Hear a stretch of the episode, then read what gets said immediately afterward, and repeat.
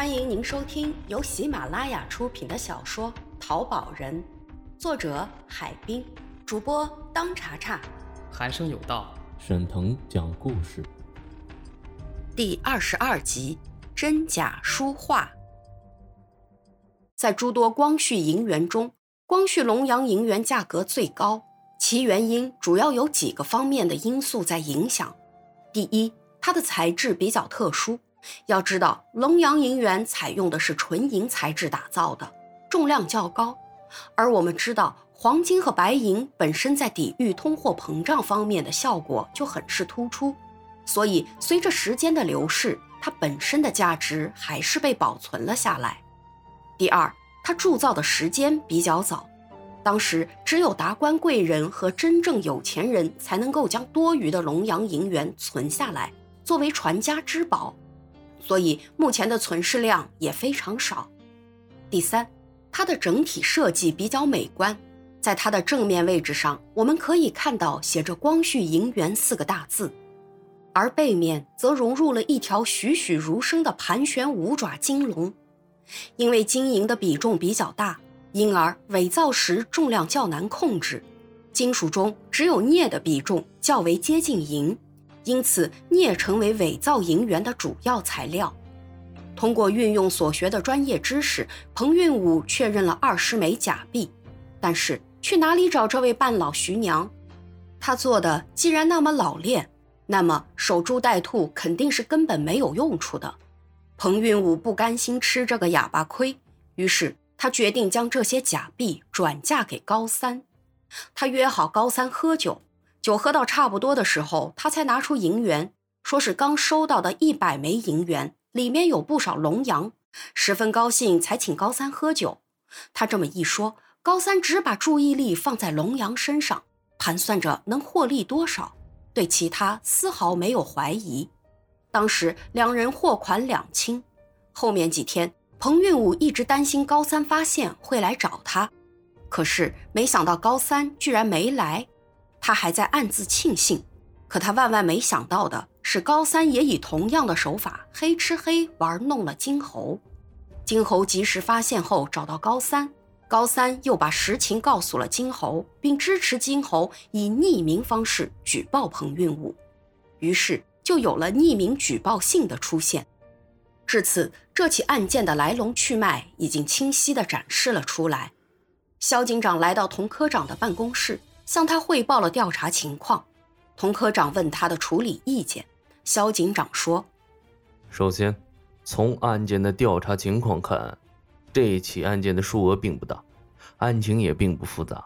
但是从案件的性质上看，这是一起利用职务之便将公司的财物据为己有的行为，应该定性为贪污。那么，按照这案件的性质分工管辖，贪污罪。”属于这监察院的管辖范围，所以我建议啊，将此案件交由检察院来处理。好，我同意你的意见。那么你就跟检察院联系一下吧，把材料移交给他们。金水宽瓷器被骗案件破获以后，夏金发如数退还了金水宽被骗的十万元。高兴之余，金水宽在家大摆筵席，请来挚爱亲朋以示庆贺。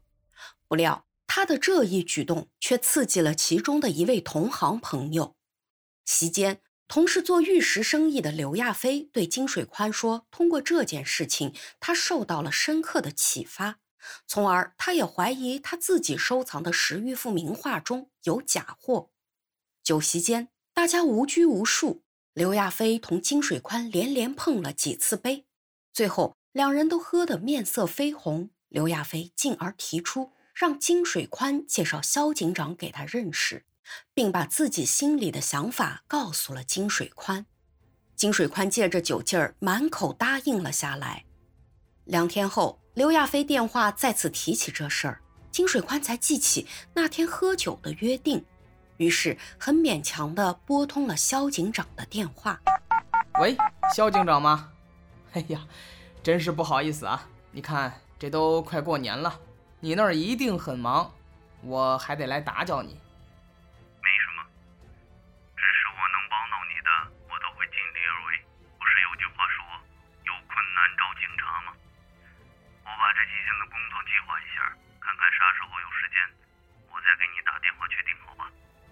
叙述完刘亚飞的请求后，金水宽真诚地向萧警长说道：“哎，行，谢谢，谢谢，谢谢啊。”金水宽得到了应允，如释重负，赶紧给刘亚飞电话，告诉他萧警长的意思。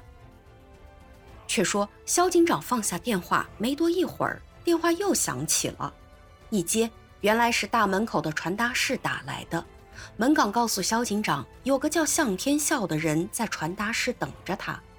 不用说，是广州的向天笑回家探亲来了。萧警长马上来到了传达室。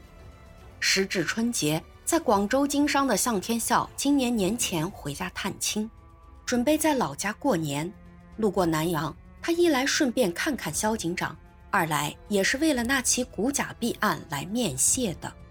两人见面后，自然客气一番。萧警长让向天笑多住几天，说要带他看看南阳的变化。向天笑说考虑一下，他还是先回家看望一下老人，而后再来南阳与萧警长好好叙旧。萧警长理解他此刻的心情，于是相互留下联系电话后，便握手告别了。向天笑走后，萧警长才想起。他在广州也是从事仿古书画买卖的商户。刚才金水宽来电说的那事儿，不就是想对古董字画进行鉴定吗？向天笑不正是个行家吗？他应该对此很有帮助。真是踏破铁鞋无觅处，得来全不费工夫。下雨天遇到个送伞的，太巧了。于是，萧警长决定还是尽快与他联系，请他帮这个忙才行。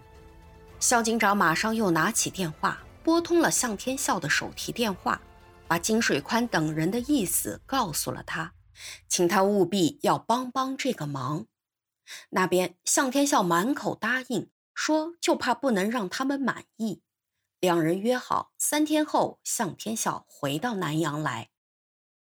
萧警长接着给金水宽打电话，告诉他三天后请了个高人帮助刘亚飞鉴定画作。金水宽告知刘亚飞后，刘亚飞急不可耐地让萧警长告诉他高人的住址，他要亲自开他那辆新买的帕萨特去接他过来。第四天的上午，刘亚飞把向天笑接到了位于卧龙区的家里，金水宽、萧警长等人早就在客厅里恭候。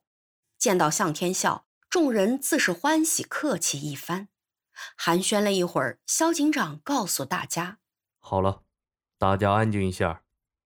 今天请来的向天笑同志是你们从事玉石经营的同行，同时啊，他也是经营着仿古书画，在书画的鉴定方面应该有很深的积累啊。下面进入正题，请向天笑给刘亚飞的收藏字画。”做个鉴定。刘亚飞从屋内捧出一捆画轴，放在桌子上。向天笑马上从口袋里掏出一双薄手套，戴好后，他慢慢展开一幅幅画作，再从兜里拿出个放大镜，仔仔细细地观察起来。他看得很仔细，旁边的三个人大气都不敢出，生怕打断了他的工作。十几幅画卷全部看完后，向天笑端起茶杯，喝了一口水，然后问刘亚飞：“请问您这幅张大千的画儿是怎么来的？”刘亚飞看了看，说：“这幅张大千的画儿是我第一次参加乌鲁木齐市举办的书画古董拍卖会拍得的，那是我第一次参加拍卖活动，事先我自己也跟自己说。”千万不能随便出手。